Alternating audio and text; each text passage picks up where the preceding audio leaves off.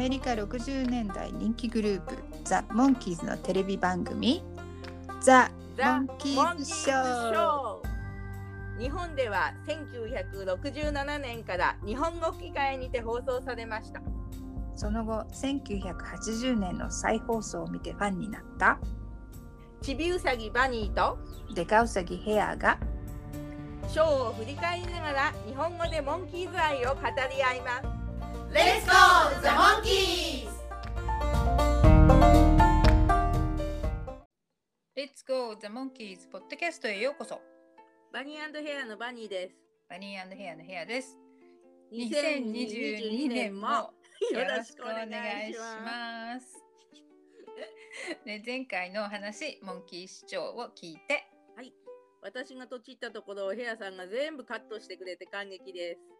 マイクのことをあれこれ思うと悲しくなっちゃうんですが、モンキー市長で楽しくマイクの演技を振り返られたし、えーマイクの苦悩の演技も素敵だなぁと改めて感じました。うん、マイクの苦悩の演技、魅力的だよね。えいつもね、モンキーズのメンバーがインタビューで答えてるみたいに、2人の俳優と2人のミュージシャンが4人の俳優と4人のミュージシャンになったんだなーって改めて感じます。本当だ。うんパチパチパチパチパチ。はい。それでは今回の制作記録を紹介しましょう。日本語題はボディービル入門です。はい。私は時々このお話をね、うんヨーブレンドと 低音で読んでいます。君に会うとはまた嬉しいぜみたいな。パチパチパチパチ。パチパチパチお互いにパチパチ。はい えー日本の放送は1968年昭和43年6月28日の第39話です。はい。で現代の方は I was a 99 pound weakling aka フィジカルカルチャーっていう題名がついてるんですけど、フィジカルカルチャーっていうのは身体鍛錬って出てきたんだけどね。ど。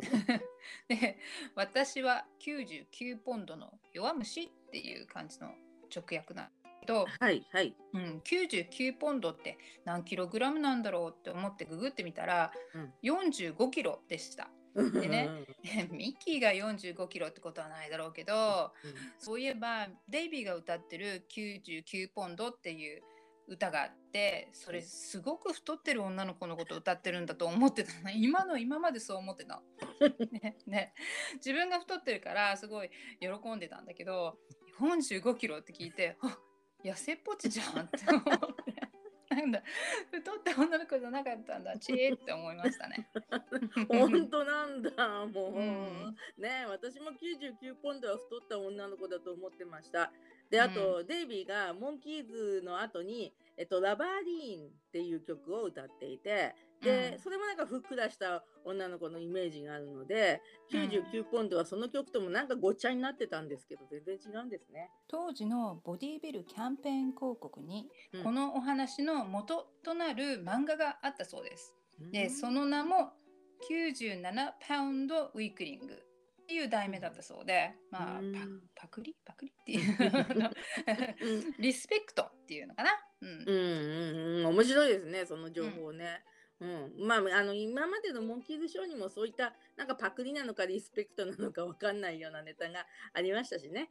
そうだね。で後の話になるんですけど、えー、とデイビーがベトナム戦争の徴徴兵を逃れるために体重を落としたっていうことは知られてるんですけど、うんえー、とどこかのインタビューでデイビーが57キロだった体重を99パウンドこう45キロに落としたって言ってました。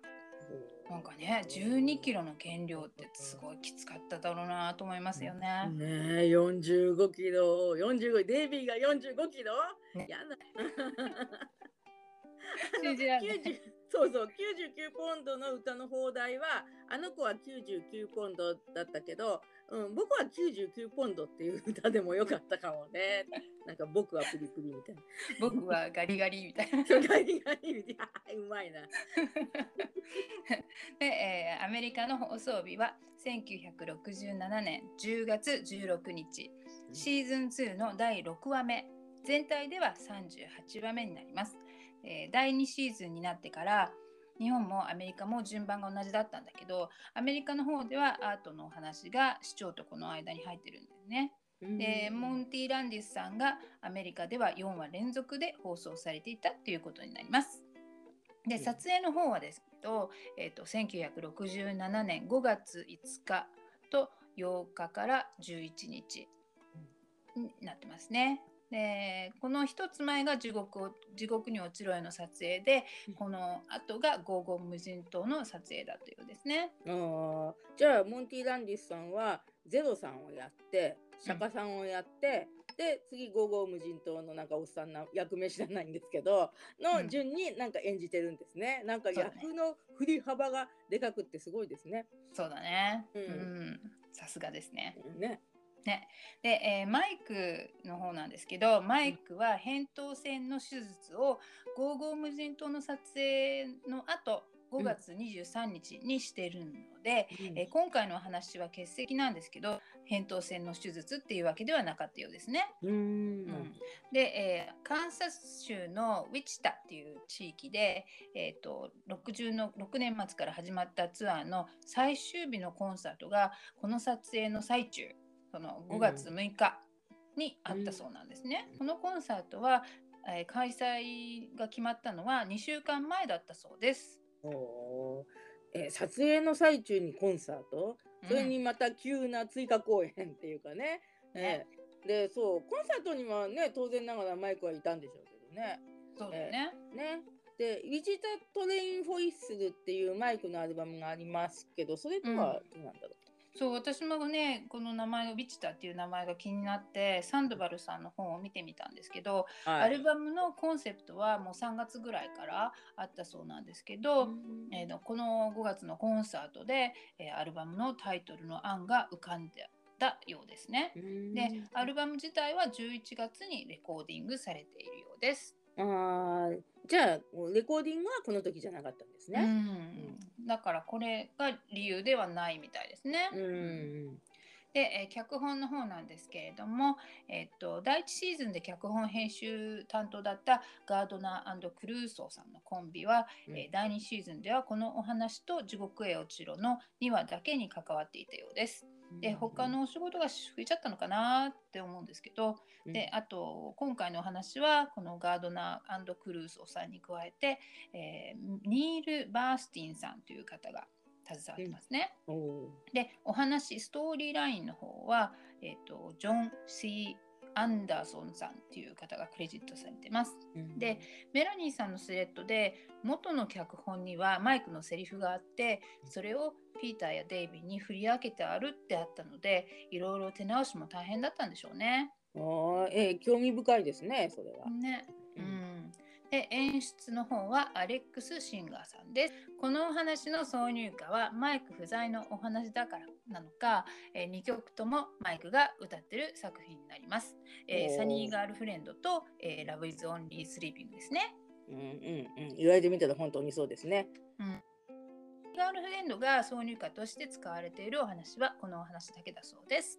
うんサニーガールフレンドの論布にマイクの過去の映像がたくさん出てきますよね。そうだね。うん、なんかマイクが出てる感じになるよね。はいはい。で、えー、Love is Only Sleeping はデイビー・サラウルの論布の時に弾いたんですけど、えー、今回はレインボールームの演奏がじっくり堪能できます。はい。はい。で、そしてこのお話は日本語版レーザーディスクには入っていません。えー、入ってないんだ。アメリカの再放送は、えー、4月29日、あ、1968年4月29日と、えー、71年6月、72年5月、で73年の2月。出演者のところのクレジットにベニーという役で、えー、本名もベニー・レベリバインさんっていう方が クレジットされてたんですけど、この方は誰だかわからないですね。うん私もまあ私も分かんないのは当然なんだけど役名と俳優さんの名前が同じみたいですよね。ね。謎の、うん、謎のベニーさんが出てきます。出てきてるのかどうかも分かんないですね。はいはいはい。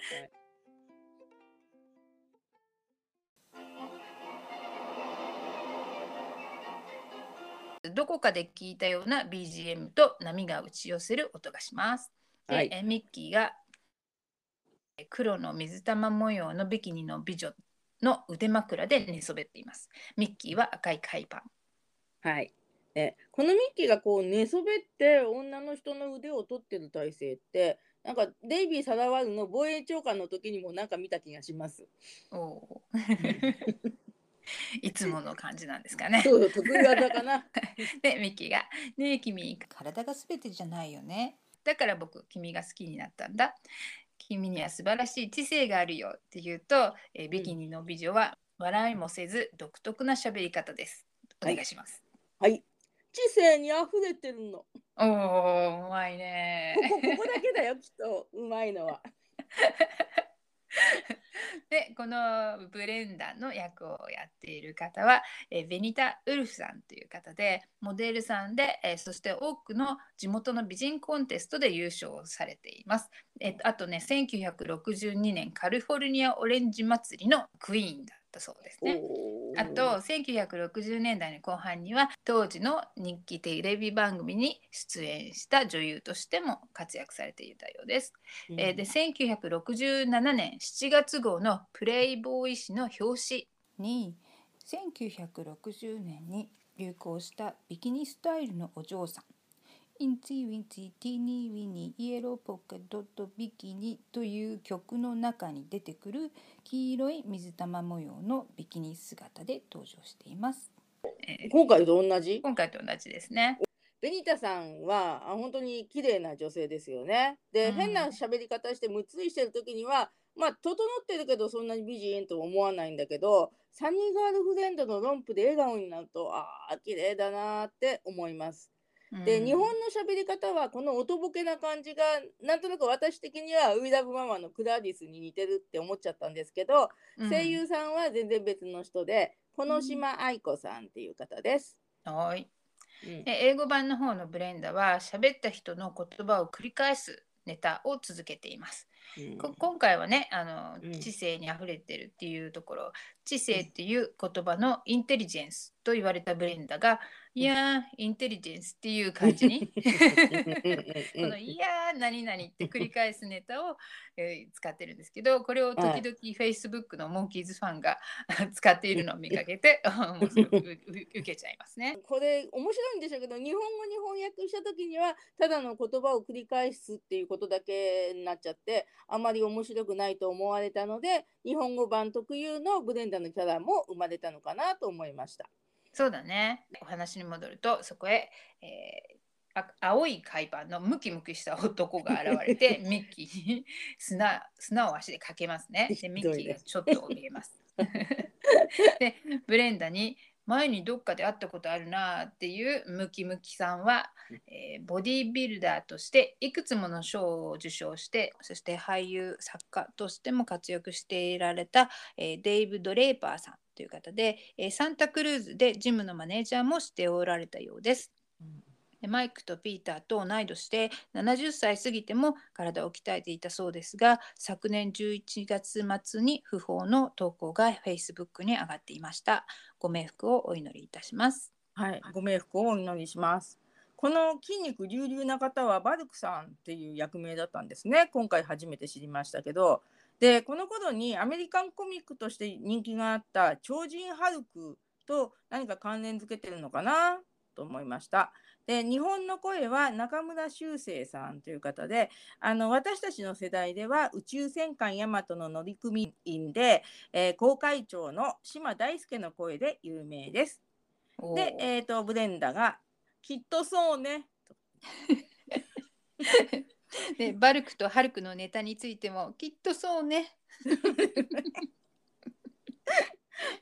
でミッキーが立ち上がり「おらミッキーってもんだがようよろしい」ってバルクと握手をすると体が固まって「くねー」ってバ前にばったり倒れます。で、えーバルクがブレンダに腕の筋肉を見せながら前に会った時から1 0センチも太くなったんだぜモリモリしてきたろうが でブレンダは笑いもせずに「えもりもりで」って言うんですね。でミッキーが再びバルクに「ようまた会ったなっていうとバルクに腕一本で投げ飛ばされます。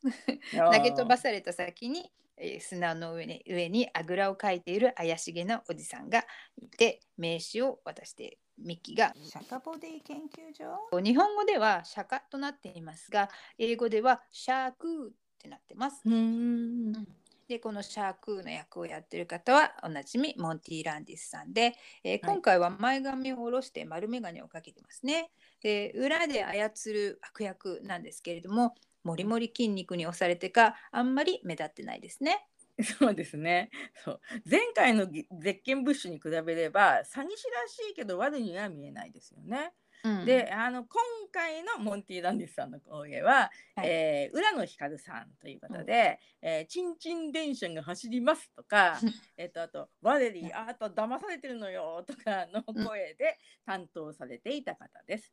で、えー今回の声優さんなんですけどクレジットされているのはブレンダとバルクとこの釈迦さんの3人の声優さんだけなのでもう声優さんの特定がとても楽でした。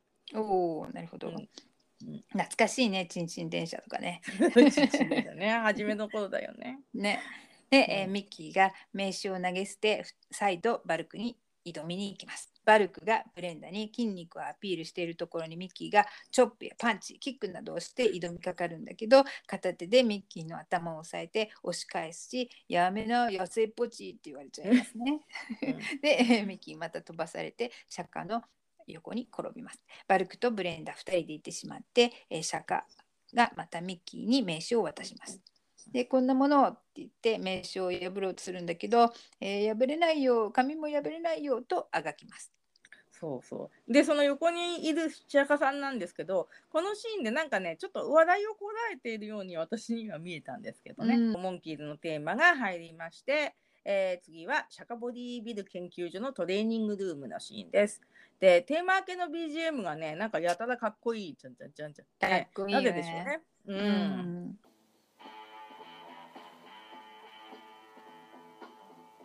が釈迦さんが、えー、とミッキーを連れて熱弁を振るいながらトレーニングルームに入ってきます。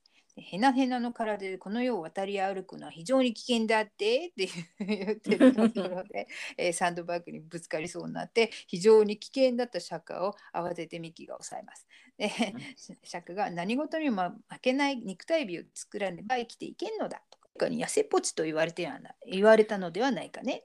えうん。ミッキーがちょっと険しい顔で英語でおなじみの「Don't say that」「Don't do that ね」のうん。バリエーションで「Don't say that」って言うんだけど日本語では「それ言わないで」って言いますね。このミッキーの表情と日本語のねあのセリフがねと調子がとっても合ってますよね。うん、ほんとスズッキーとミッキーは一心同体だよね。そうだね本当に。ね。で、えー釈迦さんが、えーではまずロープテストを行うって言って、ミッキーが下がっているロープを中顔の中央にして、両方の目を交互に開いたり閉じたり、踏切の警報器みたいにします。そうですね。ね ミッキーがこんなの簡単ですよ。この僕を見見損なわないでほしいなってロープに飛びついて登ろうとするんだけど手が滑って何度も下に落ちます。このロープは油が塗ってあるよってミッキーが言うと、えー釈迦さんが、えー自分が登れないから勝手にそう思い込むだけなんじゃって言って、えー今度はプレーの方に行きます。で、えー次はプレーだ。ち手の力を引っ張る器具の前に行きます。はい。ね、で第一シーズンのドクターストップの時もミッキーはプレーを引っ張ってましたよね。うん、でこのプレーが気になって英語で検索してみたんですがうんこれは実はプーリーと呼ぶのがどうも一般的で滑車っていう意味なんですね。で滑車があってロープを引っ張るような健康器具はねいろいろ検索したら複数出て出てきたんですけどミッキーが使っているような器具はちょっと今の映像では見当たりませんでした。で、えー今回は釈迦さんやミッキーが言うようにプレーっていう風に発音しましょうね。おー素晴らしい。うんうん、プーリーね。うん、はい。で、えーミッキーが引きちぎってやるからとかって気合い入れて、えー引っ張って前に出るんだけど、えーそこへ掃除のおじさんが無言でモップかなんかデッキブラシかなんかをかけながら、ミッキーが引っ張ってるロープの下をくぐります。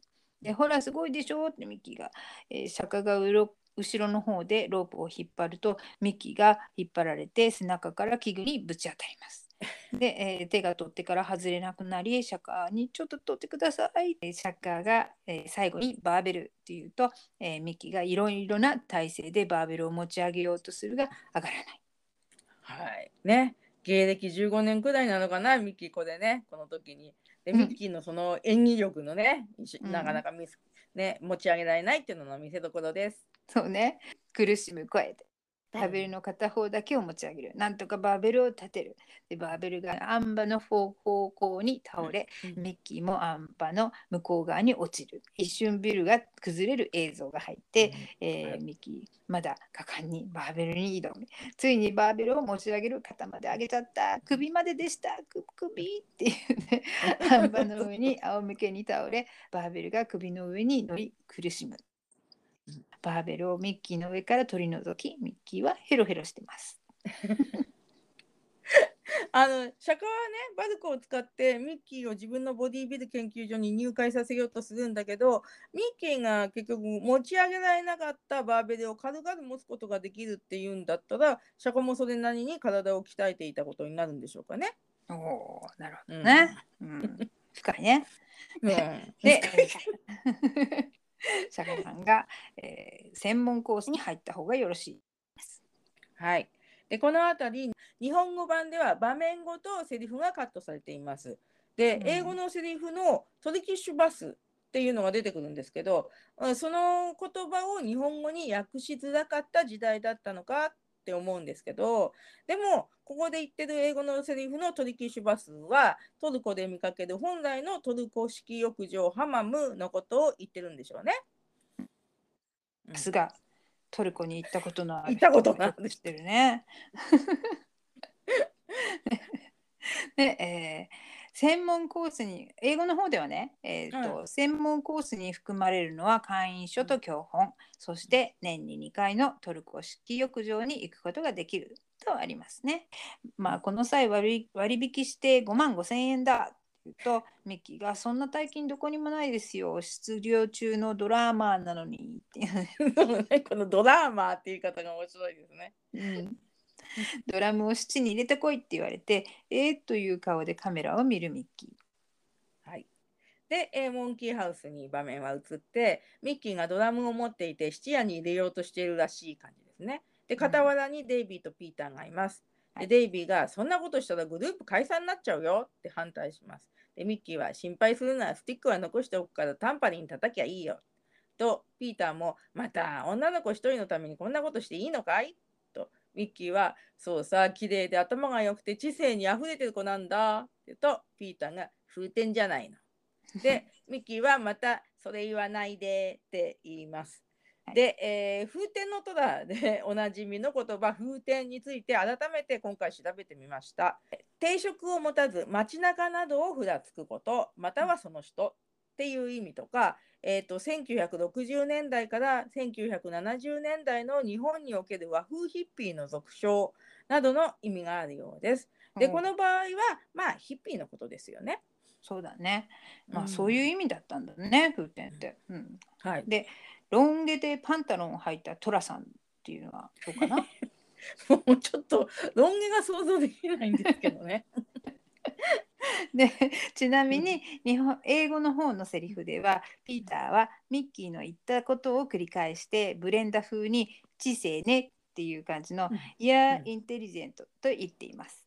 うんね、ブレンダーってそういう話し方をする女の子だってことをピーターもきっとデイビーも知ってるんですね。でだからブレンダーの口真似したピーターに対して英語では、えー、と don't say, don't say that じゃなくて don't do that それやらないでって言ってるんですね。そうだね。デイビーが「今ピンチなんだからさ質に入れるなら何か食べ物でも買ってよ」って怒ります。ね えデイビー食べ物に変えるならドラムを七に入れてもいいのかい？おおいいツッコミですね。ねうんでピーターは体を鍛えたいなら家でできるじゃない手伝うよ言いながらエキスパンダーの片手の握りを足で踏んでもう片方を両手で引っ張りながらでミッキーに2300円で小道具買ってきてやったらあんなとこでやる何十万円分の練習ができるからそうすればドラムも質に入れなくて済むしみんな幸せになれるんだよって言うんですが、えーと、足にかけていたエキスパンダーの握りが外れて、えー、ピーターの顔面直撃でピーターカメラを見てマイクがいなきゃダメって言います。で今回のキーワードマイクがいなきゃダメって言うんですが、えっと、今後飛び飛びでねいくつかマイクが出てきない話が、えー、放送されますが次回以降はマイクがいないことについてあまり言及してませんよね。ね、うん、今回だけですねこうはっきり言ってるのはね。はいはい、で英語の方は「I wish Mike were here」って言ってるんだけど直訳なら、まあ、マイクがいることを願うっていう意味なんだけど、まあ、マイクがいなきゃダメってすごいうまい役だなと思います。ああそうですね。で、えー、デイビーは今度は部屋の中央の、まあ、金属っていうかテーブルみたいなやつですね。えー、と上で、えーと、両肘に両膝をつけて腕だけで体を支えた姿勢をとって、えー、昔馬に乗ってた頃にね一乗りするとこれをやってたんだよ。これね背中の筋肉を柔らかくするのにいいの。ってミッキーに見せますがそのうち「助けて取れなくなっちゃった」この取れなくなっちゃったが可愛いですね。可愛いですよね。で今までのお話でねペットはダメよで乗馬が得意なところを見せたデイビーですけどジョッキーを目指していたことは視聴者にはもう暗黙の了解なんですよね。ああでもあの生活の実況でピーターがデイビーはジョッキーやってたって言ってましたよね。そうだね。で、うん。で、ミッキーは、デイビーしっかりしろって言いながら、ピーターと一緒にデイビーを両側から持ち上げて、ソファーに仰向けに寝かせます。で、デイビーもマイクがいなきゃダメって言います。はい。で、はい、えー、今度はビーチのシーンになってミッキーとなぜかピーターも紺のトレーニングウェアの上下を着て一緒にランニングをしています。でミッキーをピーターが横目でチラチラ見ながら走ります。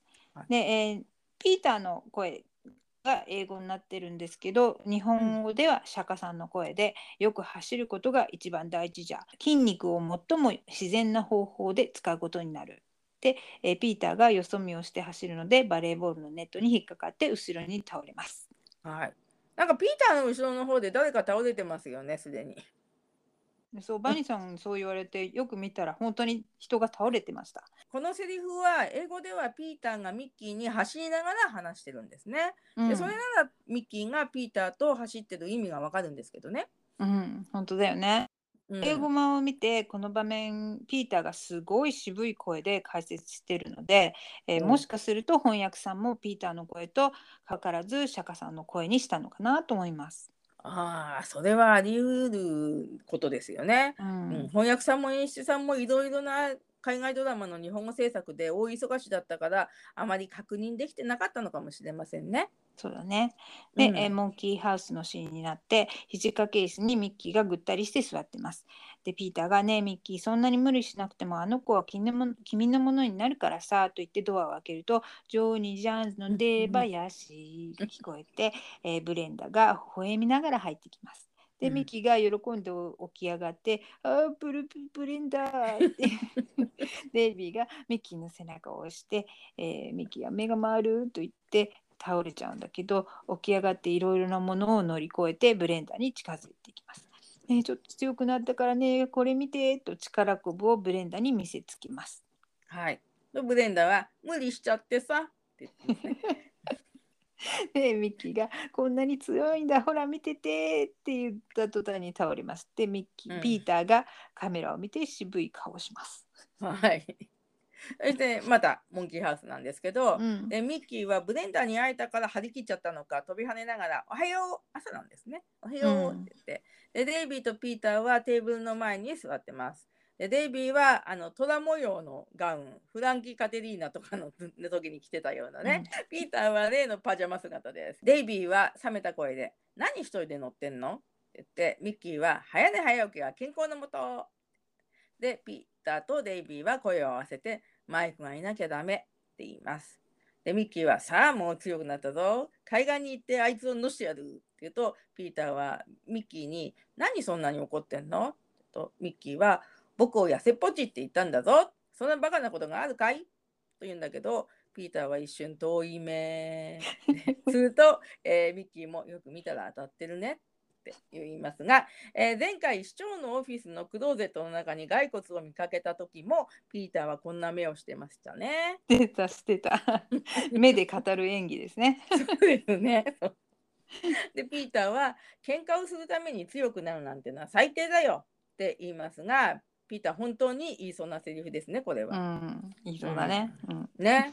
でデイビーも人を殴るなんて野蛮人のすることじゃないか。するとミッキーはじゃあ蹴飛ばしてやるかとか噛むかとか言うけどピーターとデイビーに反対されます。うんでデイビーはそんな暴力を使うんじゃなくて頭を使えばいいだろうちょこっとその奥の手をさって言うとピーターはなんか手をこうまっすぐに前に出していてデイビーはその下にちょこっと自分の手を出します。でミッキーもピーターの手の下に手を出したり引いたりして「おおこれか」って言うんですね。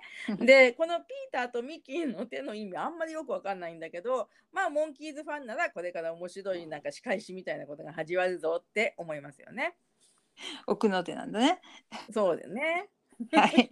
で、えービーチのシーンが映って、デイビー、ピーターが小走りでやってきます。えーピーターは石の影に隠れて、デイビーは横たわってるバルクに、おい、君立てって言うと、バルクが、俺のことかい、ね、そうだよ、早く立てってデイビーが言うと、バルクが立ちます。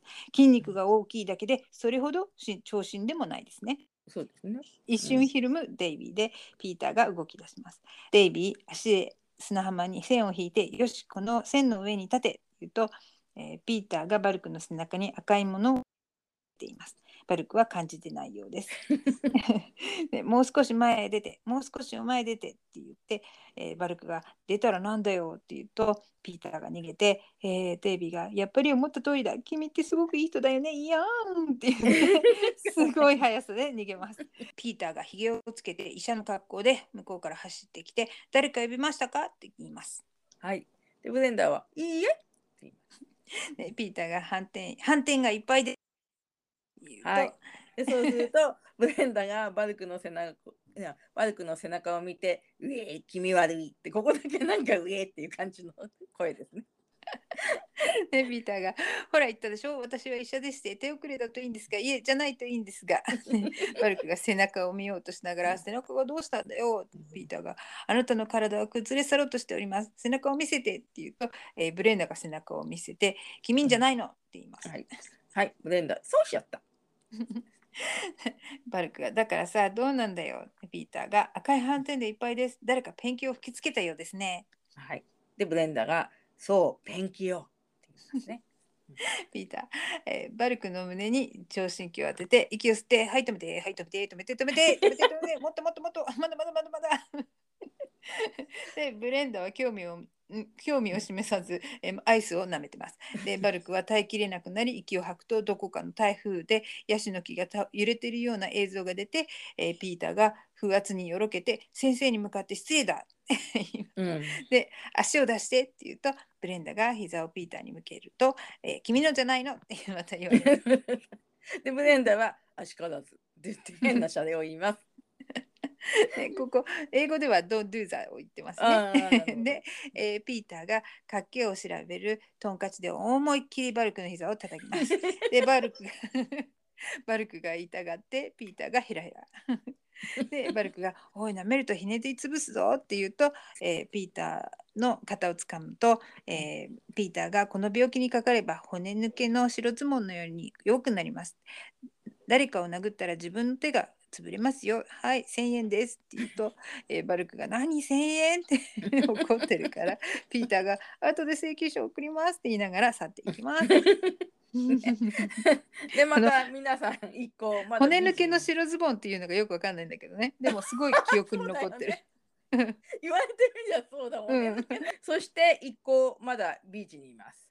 で、はいデイビーとピーターはバレーボールを重そうに砂山から転がします。で、ボールの転がる先にはバルクとブレンダが横になってます。で、ブレンダのビビキニは最初のシーンとは違うものでおしゃれですね、これはね。うんピーターの声が「すいませんそのボール取ってちょうだい」って言うとデイビーが砂山のバルクから見えないところでカメラを見ながら楽しそうに「うひょひょひょ」って言いますよね。うひょひょウケるな本当に。うひょひょひょひょでね、ほんとね。いいよね。いいよいいよ本当に。はい。でバルクは立ち上がってボールを持ち上げようとするが全然持ち上がらねえって言ってます。で、えー今度はバルクさんの一生懸命持ち上がらない演技が始まりましてで背中にはねまだピーターが吹きつけたペンキがついてるんですよね。でデイビーカメラを見ながら「わけがないよ仕掛けがあんのえへっ!」って言って ラブリーデイビーなんですけどあの仕掛けのことを具体的に聞きたいですね次のあのタコネタのね仕掛けもね。このゲンタルビーさんの「えへっ!」が可愛いよね。かわいいかわいい。英語ではおなじみの「お」ってやつですね。はい、おーっていうのはデイビーの持ちネタとしてはれ流行らせようとしてたのかな。ね。でマイクのウェイトミニットみたいにね。でまあ実際真似するファンとかいたのいたのかなってちょっと思います。でー、えーねでバルクがショックを受けてあんなの持ち上がらねえんじゃおりゃ死んだ方がいいやって言うとブレンダーは日焼けローションをももに塗りながらそう死んでよって言うんですよね。このこの言葉で笑えるっていうのはもうブレンダーさんが最高なわけで。はい、そうだね。うん。英語では、えー I'm nothing, nothing っていう言葉に対して、nothing いやうん。nothing って感じだね。うんそれを繰り返してるんだけど、うん。まあ、ブレンダだからギリギリセーフかなっていう感じですよね。はデイビーが悩んだ割には相変わらずブレンダと寝そべっているバルクに子供のふりをしてタコの紐をくるくる巻いたものを渡します。エンジ色のセーターにグレーっぽい半ズボン姿で「ねえおじちゃんちょっとタコの紐持っててくれない?」うふふふふって。でバルクが「そんなに指かなんか?」って言いながらタコに引っ張られて「あー助けて 協力誰か!」ってタコの力でどんどん上に上がっていきます。でピーターとデイビーは空を見上げて「行っちゃった!」って言うと飛行船の古そうな映像が入ってえ実はバルクの握った紐はタコではなく飛行船につながっていたというネタになってますね。で デイビーの服装はおじちゃんと言った時の服装ではなく元のオレンジに白い花柄で、うん。えー空を見上げながら「あの飛行船これからどこに行くの？かっこいいね」って言うとピーターが「イギリスのロンドンだよ」って言います。おーね、で英語のセリフ見せてもらったらロンドンじゃなくてニュージャージー州のベベヨンっていう場所みたいですね。で、うん Google マップで検索したら自由の女神の南西にそのベヨンっていうところがありました。うんなるほどね。ううんんで英語日本語の方では、えーデイビーが「イギリスロンドンああロンドンには昔付き合ってた子がいるんだよ」って言って、えーピーターが「ブロンドのいい子かい?」っていう会話が入ってます。はい。で英語ではセコーカスの女の子みたいなって言ったねピーターのセリフなんですけどセコーカスっていうのは同じニュージャージー州の都市でニューヨークのマンハッタンのすぐ西にありますね。おーうなんかピーターはニューヨーク時代の女の子たちを思い出しながら言ってんのかなってちょっと思いますね。本当だね。セコーカスのガールズかな。ね。私もピーターのニューヨーク時代にそこに住んでればピーターのガールズの中に潜り込めたのかななんて思っちゃうんですけど、まだ1歳ぐらいだったんですけどね。なるほど。はい。で、えーデイビーが「いやそれがね若ハゲの子なのよ」なんで若ハゲ落ちなんだね、で日本語だけのこのセリフなんですけどまあ今ならカットですね。で英語のセリフは彼女の名前はメリー・アンって言ってます。で、はい。裏番組に出てくるギリガン君に出てきた女の子の役名みたいですね。ああ、そう、ギリガン一行にいた、なんか唯一の普通っぽい若い女の子がね、メディアンだったのかもしれません。なるほど。で、はいえーモンキーハウスでこの顛末をミッキーに報告するピーターとデイビー。ミッキーはなぜか上半身裸で、えーそれそれでもダメだよ、ブレンダはああいうすごい体が好きなんだと言っています。はい。まあ、あんまりそうは見えないんですけどね。ね、うんで、えーデイビー・ピーターとアメリカンフットボールの防具のようなものと青いモコモコのジャンパーをミッキーに着せてあんな体すぐできちゃうよこれでモリモリしちゃうから任せといてよって言って、えーミッキーがやっと来てジジャンパーの前のジッパーを上げます。でデイビーがラフな感じを出してさスポーツエアっていうスタイルで聞いてよって言って ジッパーをギリギリまで下げようよって下げます。でミッキーがジッパーの中を覗き込んでるんだけどねピーターうんかっこいいよってミッキーの肩をパンパンって叩くと2人に褒められて腕まくりをしてだんだんその気になっていくるミッキーです。えこれでいいか？よブレンダーどうしたい？って言うとデイビーが「ダメダメもっと低温で」っ てまずデイビーが低音になってんですよね。面白い。これ真似してたんだよね。もっと低音でって。で、ミッキーが「ヨーブレンダー」って言って、デイビーが「もっと」ヨーブレンダー」で も声が出ないくらい。声が出ない。でデイビーがミッキーの胸を抱いて「いいいい」って言うと もう素直で本当その気になりやすいミッコちゃんが愛おしいですよね。でいまだにもっこもこな青いダウンジャケットを見かけると「ヨーブレンダー」を思い出しますね。私はね学生時代に友人から赤いモコモコジャケットあんな風なのをもらってたんですけど、ちょっとだけミッキーのことを思い出しました。うんうんであの頃はねあのショーの音声しか手元になかったのでジャケットが青だったことまでは覚えてなかったですね。なるほどね。ねうんで、えーこの格好でビーチに来たミッキーは腕を組んで余裕の微笑みだけどなぜかロボットのような 歩き方をしてそば そばをどこかの原住民のような服装の人が通り過ぎます。ね、さっきのボディビル研究所のそう清掃のおじさんと同じ人なのかな。ね、うん。あの髪型がサンバカ大将みたいなんですけどね。もしかしたらこの人が謎の出演者ベニー・レバインさんかな、うん、そう怪しい。そうかもしれないですね。ね、これ見よがしに横切ったりしてるからね。ね。でミッキーが寝そべっているブレンダーの前に立って「よーブレンダー」でブレンダーの前に倒れるように寝転んでうん。海岸で「君とはまた嬉しいぜ」って仰向けに倒れます。少し離れたところで砂浜に釈迦が座ってバルクと何か打ち合わせをしてバルクが去ります。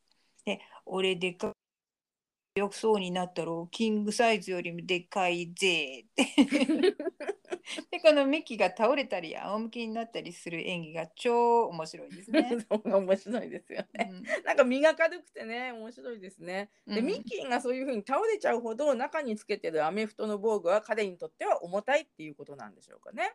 そうね。でねでブレンダがもう今度は最初の水玉のビビキニで「うんええそれで?」って言ってなんかね でミッキーがずっとよう鍛えてたんだよ。バルクがブレンダーのそばに来て見てもらったらどこも悪くねえってよって帰ってきます。飛行船でロンドンに行って見てもらったのかなそんで帰ってきたのかなで途中で木にでも引っかかったのかな。で、えーミッキーがバルクに立ち向かうがまた投げられて一回転して釈迦の前に転がります。痛い痛い痛い。あえー釈迦が「あれミッキーさんまたお会いしましたな。自分で鍛えた結果がこうかね。これでわしを信用するだろう」って言うとミッキーが仰向けに倒れたま倒れたまま手をしあ手をバタバタさせて「信じますお釈迦さん」って言うんだけど。うん。そう。セリフをよく聞いてみたらね「I'm a believer I'm a believer」言ってます。おーすいごいいいなあねミッキーにぴったりないいセリフですねこれは。いいセリフ。でモンキーハウスでピーターとデイビーがミッキーについてついに釈迦と契約するの？まとめてじゃなくて週単位って言ってたよ。へえそりゃよかったね初めの1回だけさなどと話しています。そこへミッキーは変な顔が印刷されているトレーナーを着てフラフラしています。はいこのトレーナーの変な顔え拡大してみたらた答弁っていう部分が見え見えたのでもしかしたらベートーベンかなと思って検索してみたらベートーベンブラームスそしてバッハの3人とも頭文字が B で 3Bs と呼ばれるスウェットが1961年アメリカでラジオのクラシック番音楽番組のキャンペーンとして制作されたっていうことが出てきて、で今ではヴィンテージものとして貴重なスウェットらしいです。はいすごい発見ですね。ね。えー衣衣装部が用意した衣装なのかミッキーの私物かね私物だったら面白いですよね。そうだね。うん。ねえでピーターが「もう2日も食べてないじゃん顔色が悪いよ」って言うとミッキーが「まず体を清めなきゃならないんだよ」。うん、今流行りの断食健康法かな。うん、そうですね。そう。でこの時代の日本ではプチでもわざと断食するようなのは修行僧ぐらいしかいなかったんじゃないかなと思います。断食ができるってことはそれだけこう周囲にねあの食料が溢れてるってことですね。うん、でデイビーがそれ以上清めちゃったらってミッキーがソファーの上にデーンと倒れて倒れちゃうよって 言います。でデイビーピーターが慌てて助けを起こします。はいでね部屋を見ると螺旋階段の向こうに女性らしき人を描いたなんか絵が立てかけてありますね。うん、なるほどよく見てる。で、えー、ミッキーが起き上がって「大丈夫心配ないよこれから釈迦研究所のお清めの会に出席しないと」って言うとピーターが「ちょっと電話して聞いてみるよ」って右手を肩の高さまで上げるとポンと赤い電話が手に乗ります。うん、えー、受話器を取って耳に当てます。はい、マジックですね。ねモンキーマジックだね。はい。ね、で、釈迦がボディビル研究所の電話の受話器を耳に当てています。ピーターと話してるみたいです。で、うん、ピーターが受話器に、ミッキーが心配になりましたね。お腹すかして倒れちゃって。って言うと、釈迦は受話器を持つのと反対の手でパイナップルをこう逆さまに持ってかじってるような、わかんないけど。ね、うん、えー、で、近くに見たことがある太い腕と白い髪の毛の人がいます。で、えっ、ー、と、釈迦は、ミッキーのお母さんにしちゃ若々しいお声ですね。って言うと、ピーターは嫌な顔で、お母さんじゃないよ。って言うと、えー、釈迦は、じゃあミッキーのお父さんか。じゃあともかく食料を与えなさい。グリーンオカリを食べたら元気が出る。って言って、釈迦は電話を切って、隣で隣でトレーニング中のバルクに、今夜ミッキー捕まえて無理にでもサインさせるぞ。先は見えてきた。って言います。なるほどね。ねえー、モンキーハウスになって、えー、テーブルの前にデイビーとピーターが座ってます。そこへコックの帽子をかぶったミッキーが取っ手がついた蓋付き陶器の食器を持ってきてテーブルに乗せます。でね、このシーン素敵なイラストがあったのを思い出します。懐かしいな。うん、で、えー、ピーターがミッキー肉はどうしたの？って聞くとミッキーは肉には用がないからゴミ箱だ。油が多すぎる。静脈に悪い。デイビー、君が小さいのは静脈が詰まってるからだ。とデイビー、肉を捨てちゃって何を食べるつもりなのって言います。はい。で、あの、このデイビーなんですけど、髪型がなんかよく知ってるスタイルとはちょっと違う感じに見えるんですけど、前髪が多くなってるのかな？ね、よく見てるね。うん、でもしかしたら前髪の分け目が違うのかなとも思いました。うん、うん、でここで、えー、肉と訳されている英語はステーキ肉なってるんですね。ポッドキャストバレーサンデーのお二人はピンチの時なのになんでステーキ肉があるんだと突っ込んでました。鋭いですね。ということは日本語スタッフはステーキ肉じゃ話の通じつまが合わないから単に肉っていうふうに訳したのかなそうかもね、うん、うん、細やかな気遣いですね。で、えー、ミッキーがあ栄養のエッセンスを食べるんだ見たまえ3日前のご飯をぐちゃぐちゃに煮て草を入れとろけるまで 再び煮込むとで食器の蓋を取ってスプーンですくってみせるんですけど、えー、ゴールデングリーンおかゆになるって デイビー・ピーターは悲惨な顔をします。ミッキーは得意げ。なんかもうちょっと緑が濃いね青菜の料理はすごく美味しそうに見えるんだけどこのなんか蛍光色のグリーン？ゴールデンってそのことなのかな？それが気味悪いですよね、うん、英語の方のゴールデングリーンおかゆの作り方を翻訳機で訳したら揚げた発酵ヤギ乳豆腐を少量のレモンシードオイルで焼きパリッとした黄金色にしたと出ました、えー、ご飯じゃなくてヤギのミルクで作った豆腐だったんですね。おおなるほどね。ヤギの乳と聞くと色だけでなく匂いもきつそうだねそうですね、本当。うん、で、ピーターとデイビーはゴミ箱に肉を拾いに行こうとするんだけど、ミッキーが構わず喋り出すと、えー、2人とも止まって振り向きます。で、グリーンおかゆの後は、これまた栄養満点、山ごげきごけのスペシャルグラタン、ピーナッツの皮が程よい香りって言って、えー、苔は私まだ食べたことないんですけど、この料理はミッキーの説明では美味しそうに覚えてしまいますね。うん。普通にきのこたっぷりグラタンを想像してしまって美味しそうですね。うん、そうですね。うん。で、ピーターがこれ全部自分で作ったの？って聞くと、ミッキーは当然っていう顔をします。で、デイビーはスペシャルグラタンの上のかな？えー、生の葉っぱをつまんで、うん、当たり前だよ、こんな缶詰どこにも売ってないさと声を荒げます。でミッキーは2人に構わずグリーンおかゆを皿に盛り付けて「はい美味しいよ」って言います。でちなみに英語版のセリフはスペイン語だかポルトガル語だかのデリシオーソって書いてあります。はい。翻訳アプリにかけたらポルトガル語の美味しいっていう意味でできてきました。イタリア語だったらミッキーのお父さんが言ってたのかなって思えたんだけどね。うんうん、そうね。で、ピーターはカメラを見て、マイクがいなくてよかったって言います。食卓にはデイビー・ピーターもいない。でミッキーが食事の片付けをしていてえグリーンおかゆの陶器を持ってデイビーがこっちの方でシュナイダーさんと話してます。今殺しちゃダメ？後にする？って言うとシュナイダーさんが食べ物の恨みが怖い 日本の声はシュナイダーさんのこれまでで一番高い声かもしれないないですよね。誰の声かは分かりません。はい。えーと以前の英語版のシュナイダーさんの声は演出家のジェームズ・フローリーさんの声だったんですけど、うん今回のシュナさんの声はデイビーの声みたいです。ね聞いてみたら本当デイビーの声そのまんまですね。うん、で、えーデイビーが「あれを食べたら裁判長だって無罪にしてくれるさ」って言うと釈迦さんが、えー突然ドアから入ってきて「お釈迦様が参ったぞ」って言うとデイビーが「ミッキーの次はあいつを殺してやるよ」って言ってます。で、えー釈迦がモンキーハウスの中を歩き回りながらこんなところでは何の鍛錬もできんゴミ箱同然で満足に息もできん毎日毒を吸っているようなもんだと凄みます。凄んでる釈迦にデイビーも直前の勢いはどこへやらで怯えてミッキーにひっつきます。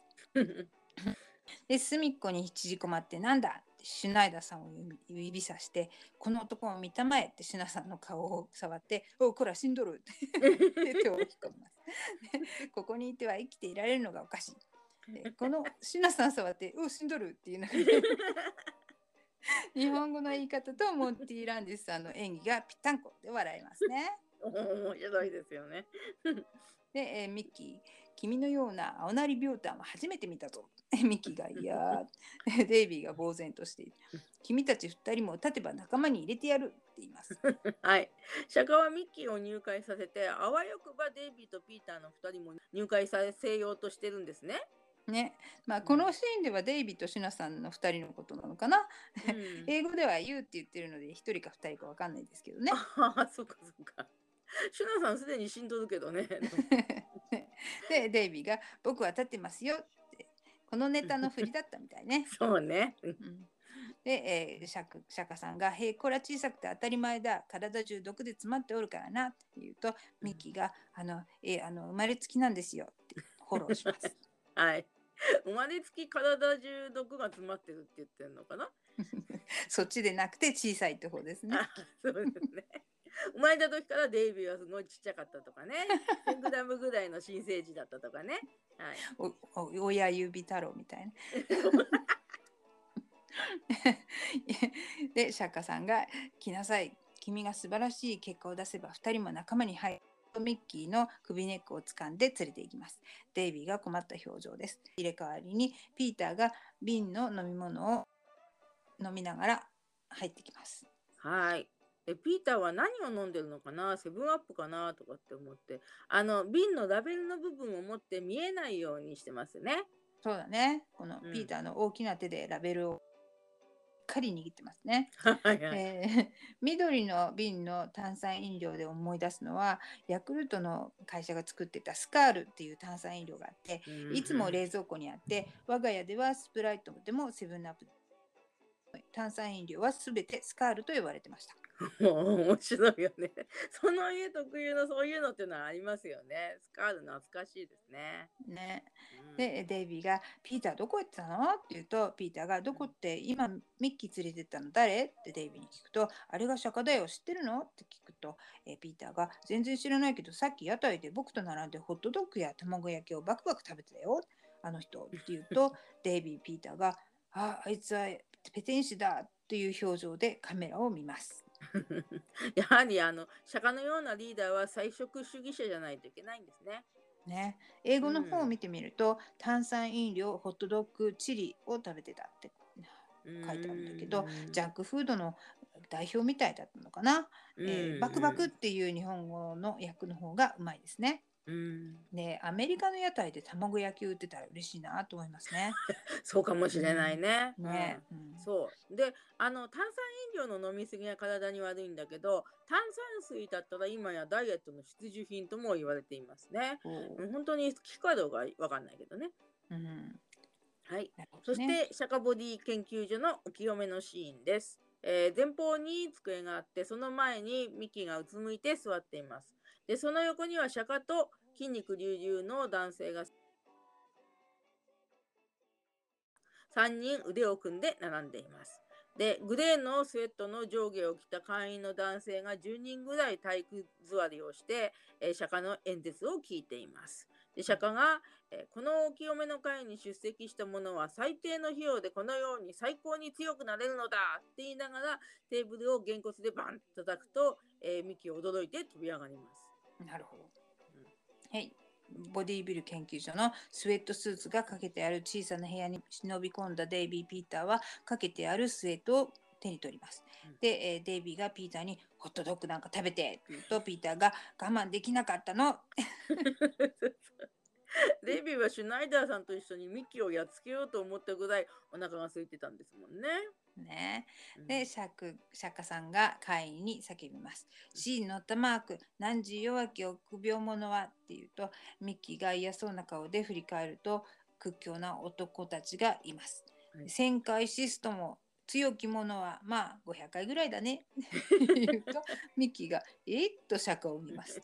はいで このセリフなんですけどシェイクスピアの「ジュリアス・シーザー」っていう作品があってそこには臆病者は実際に死ぬまでに幾度も死ぬが強き者は一度しか死を経験しないっていうセリフが出てくるそうです。で臆病者は何度も死の恐怖のようなものを味わうけれども強い者は本当に死ぬ時しか死を感じないっていう意味なんだそうです。もう素晴らしい。勉強になるね。うまい勉強になる本当に。ね。でこのシーンにアメリカのプロレスラーのニック・ボックウィンクルさんがカメオ出演しています。おー3人こう並んでる屈強な男の向かって一番左の人ですよねきっとね。はい。はい、でデイビーはスウェットを着ながらまだ文句を言っていて「ホットドッグなんか食べて」ってとピーターがスウェットを着るけれども後ろ前で「我慢できなかったの?」とスウェットのフードを前からかぶって前が見えません。でデイビーは200円も借りてさって言うとピーターはまだ前が見えなくて必ず返すよ君に会ったらって言います。英語訳では君に会ったらっていうところが When I see you ってちょうどその時前が見えない状態だっていうギャグになってますね。そうですね。逆にフードをかぶったらなかなかデイビーに会えないよね。釈迦さんが会員にスローガンを叫びます。弱きは強く、強きは弱い、弱くて強い、これ強い。で、ミッキーが不思議そうに見ます。なんか銀のグラスはっていうのを思い出すような言葉ですね。墓場待ってる行かないで。会員と釈迦がこのスローガンを復唱し合うんだけどうん弱点を長所に変えて強く生きようなら自己啓発セミナーになりそうだね。うん、その言葉はいいですよね。会員たちがこんがらがり弱くて強いこれ弱い言うとミッキーが「はあ?」っていう顔して「いえ強い」って 言い直します。で、ピーターとデイビーはっていうと、まだスウェットを着ようとしてます。ピーターはスウェットのズボンの口をデイビーの前に広げて、デイビーは飛び上がってズボンを履こうと変な履き方をしてるんだけど、早くしないとミッキーサインしちゃうよって言ってます。その頃釈迦さんは「サインしろ」ってミッキーにペンを渡してて、えー躊躇するミッキーに「恐れることはないこれは特別に軽いペンだ」と言います。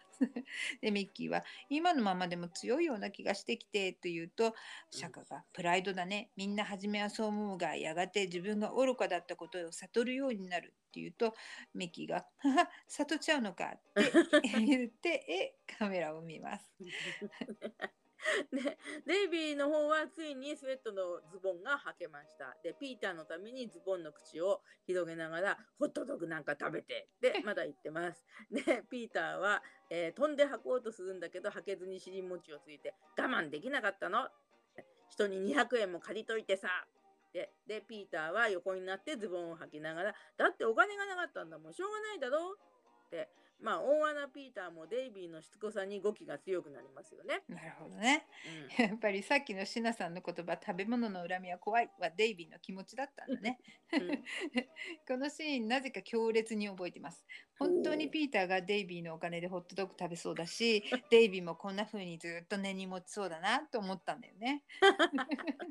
そんなピーターが年月を経て菜食主義者になるなんて思いませんでしたね。そうだね。うんでデイビーは「ずるいよ僕から借りといて」って言ってでピーターは「だから今度会ったら返すよ」って言いながらデイビーにフードを前からかぶされてまた前が見えないのでなかなか合わないんだもん。でデイビーが「何してんだよこれ逆さじゃないの」ってピーターのフードだけを後ろに回してから「ほら行くよ早く」とピーターと出ていきます。で、お清めの会の方では釈迦さんが「これは君のために言っておくんだ」って言うとうん会員の後ろの方からデイビーとピーターがその頃入ってきます。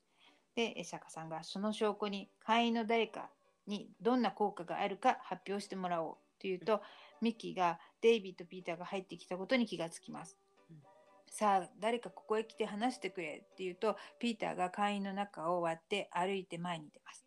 でこの哀れな少年のま迷いを解いてやりたまえさあさあって言うとミッキーが立ち上がるんだけどニック・ボックウィンクルに乱暴に座らされます。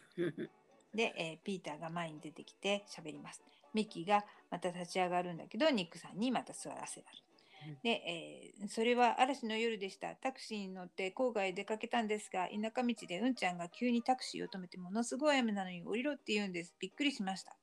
で、釈迦さんが、それで君はどうしたんだね？思い切ってやりました。ミッキーがニコニコして。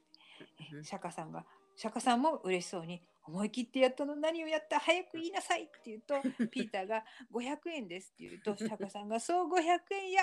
で、ミッキーも驚いて、何追い出せー？って、屈強な男に追われて会員の中に座らせられるピーター。わあ、怖いよ。うん。では、次の証人どうぞって言って、ミッキーが会員たちに、ねえねえねえねえよ、静かによく聞いてって言います。デイビーが前に出てきて「あのこの研究所に入る前は背が2メートルもあったんですけど重いものばかり持たされてこんなに縮んじゃいました」って言うんですけどね面白いねこれね。うんもうデイビーのちびネタの中では最高傑作じゃござんせんこと。本当にね、うん、こんなに縮んじゃいましたって単に小さくなりましたよりもひどいですよね。今回はなんか何かっていうと小さいことを強調されてますよね。物語の主体が体だからかな。そうだね。はい。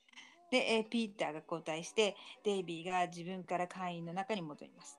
えーミッキーはまた座らせられて肩を押さえられています。変顔で両手を振っています。で、釈迦さんが次の証人どうぞって言うと、ピーターがまた出ていて、えこの研究所へ入る前は弱くて、みんなにいじめられてどうして泣いてばかりいましたって言うと、デイビーやミキはあちらこちらに動いて周囲が少少々混乱してます。でもこんなに強くなってもういじめられません。この人たちにいじめられるからです。屈強な男たちに抑えられて、また、またまた、ああ、またいじめっこをするのって言って、あちらこちらで追いかけっこ。でねで釈迦が、えーみんな静かに」っと,、えー、とミッキーはまた力ずくで、えー座らされて痛そうですね。で釈迦が続けて「ではここでわしが自分で強いところを見せてやる嘘ではないよく見てることね」と言うとニックさんと腕を、えー握り合って、えー、とグーッとやると釈迦がニックさんを倒します。でミッキーはニックさんが倒れたのを見て「いやーすごい嫌いよ」って言います。で釈迦は「慌てるなこれからが本番だわしはこの通り」と言った時にデイビーに突き飛ばされて仰向けにひっくり返ると赤い水玉の、デカパンが丸見えになります。で後ろから出てきたバルクに、えー支えられて釈迦はワンワン泣きます。レタス水太りじゃなくてレスタークラブトリーさんのデカパンを思い出しました。そうパンツ使い回ししてるのかな？ああ衣装としてですけどね今パンツの使い回しって口に出したら嫌だと思っちゃいました それにしても釈迦さんそんなに泣かなくてもね、ねうん、坂さん今ならねスポーツジムが流行ってるから屈強なスタッフがいるってだけで人気のジムになりそうなんだけどね。うんで ミッキー一人のためにいろいろとご苦労様でした と本思います。ねね、でミッキー他がみんな大騒ぎになって「みんな騙されないでインチキだインチキだぞ!」みんなやっちゃえ助けてペテンチだよ!」とかって言って Sunny Girlfriend の、えー曲が入ります。はーい。ね。えっ、と、過去のいろいろなトレーニングシーンも出てくるけど、デイビー、ミッキー、ピーターのモンキーマン姿が見られるのが好きです。で、ミッキーモンキーマンがロープに捕まってブレンダーを抱えてるのがかっこよくって、ブレンダーになりたいなと思いました。で、モンキーマンは強いはずだと思うのに、ほうれん草を食べないとバルクも倒せないんだと、えー認識しました。うん、そうモンキーマンの衣装は今回が最後かな。で、えーうん脚本さんがポパイをどうしてもここに入れたかったんだなとかって思います。うん。で、えーデイビーがホイップクリームスプレーで、えーバルクの前に線を引いた後ニックさんにつけたことがきっかけでバルクとニックさんが取っ組み合いになります。で最後にシャカとバルクが綱で捕らえられてブレンダが嬉しそうにミッキーに抱きつきます。うんで、えーシーン変わって「セサミストリート」のテーマ曲のような軽快な BGM が流れて、えービーチのシーンで敷物の上で横たわっています。いまだにミッキーは暑苦しそうな、えーブルーのジャケット姿ですね。ね、でブレンダーが「何してんの?」って、でミッキー真ん中の筋肉を発達させてるんだよ。でブレンダーは「兵器をねビーチに不似合いなメガネの痩せっぽちな男が分厚い本を読みながら砂をケリケリやってきます。ミッキーとブレンダの間に割って入ってきたのでミッキーが立ち上がります。なんでお前は怖いぞとブルース・リーっぽく「チャー! 」英語版では焼き本先生と話している時みたいなことを言ってます。メガネの男の人が本を読んでるの、マルセル・ブルーストの過去の回想第3巻だよって言うんですけど、うんこの方は、このインテレクチャブね頭のいい子うん。っていう人を演じている方は、ゲイリー・ウェインズミスさんという方でモンキーズのオーディションを受けて不合格だったそうですけれども、うん。1934年生まれなのでオーディション当時31歳。もうすでに年齢でアウトだわさ。うちの母ちゃんと同い年や。自分の年齢をまずチェックしなさいって言いたいですよね。で日本語の声優さんはちょっと分かりません。はいでちなみにここで出てくるマルセル・ブルーストは1871年生まれのフランスの小説家だそうです。で今回過去の回想で訳されているのは一般的には失われた時を求めてっていう放題の小説です。でもこの場合過去の回想っていうタイトルの方が知性がないと理解できない難しい本のように感じますよね。でこの小説は世界ではとってもよく知らせ知られてるらしいんですがとにかくすっごく長い小説なのでまず読み切ることがすごいことなんだそうです。で、えーブレンダはその小説の名前を聞いただけで「まあ私知性のある人大好き」って言います。おーミッキーは「はと言って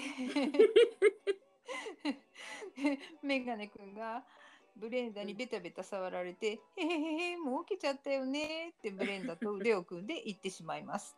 でここのね英語のセリフはうんブレンダのように「いやー知性ね」っていうネタになってるんですよね。でミッキーが「何が知性だよ体で濃い体で」ってカメラに話してるんだけどでも僕の体大したことないよね体に夢中になってたら知性がなくなっちゃった知性も体もダメだよとほほーって自分の手をもう片方の手で殴って痛そうに「痛い子ちゃん」って言ってます。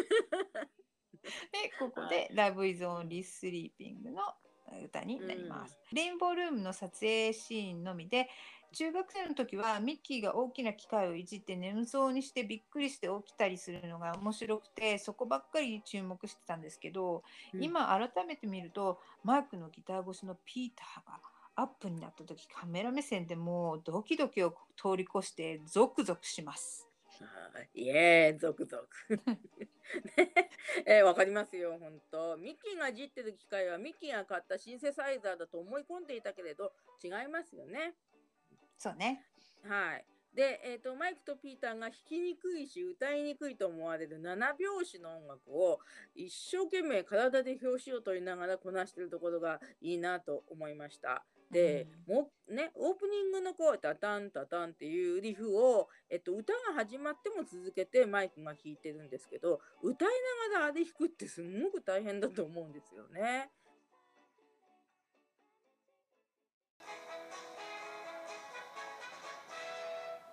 日本放送39話目終わりました。ボディービル入門はいかがでしたか？はい。マイクがいないとピーターがしっかりするよなぁと感じました。で、今回この話をよく見てたら、ヘイダンスダンスを思い出しました。あれも騙されて契約させられて、ダンス教室の講師たちと論文で戦ったりしてましたよね。うん、ね。で、私の方は、エイプリルさんの時やバレリーさんの時に学んだように、女の子に合わせて無理をするよりも、ありのままの売れないバンドでドラムを叩きながら歌ってる姿を見せた方が、さすがのブレンダもイチコロだったのになぁと思いました。うん。そういえば、ミッキーがどこかのインタビューで、デイビーはショーの中で女の子を射止めるけれど、僕はショーの外で射止めてたと言っていたのには、ププププッと笑いました。うん、えー、器用ね。うん。それはミッキーの面白い冗談のつもりなのでしょうが、案外事実だったりしてね、と思いまねす。、きっと事実ね。そうね。それでは次回のお知らせです。エピソード40。はい。日本放送第40話目、アークレイジーです。はい。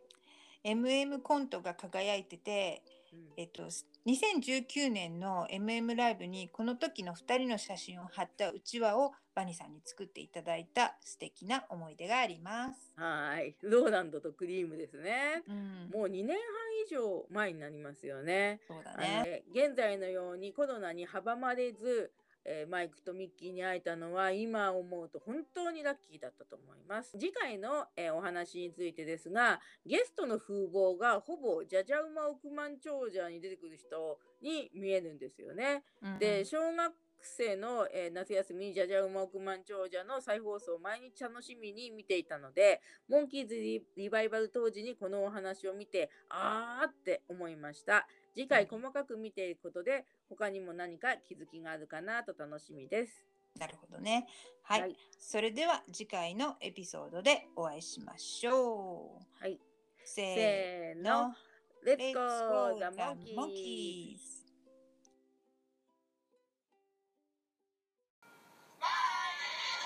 わははい、ありがとう、ありがとう。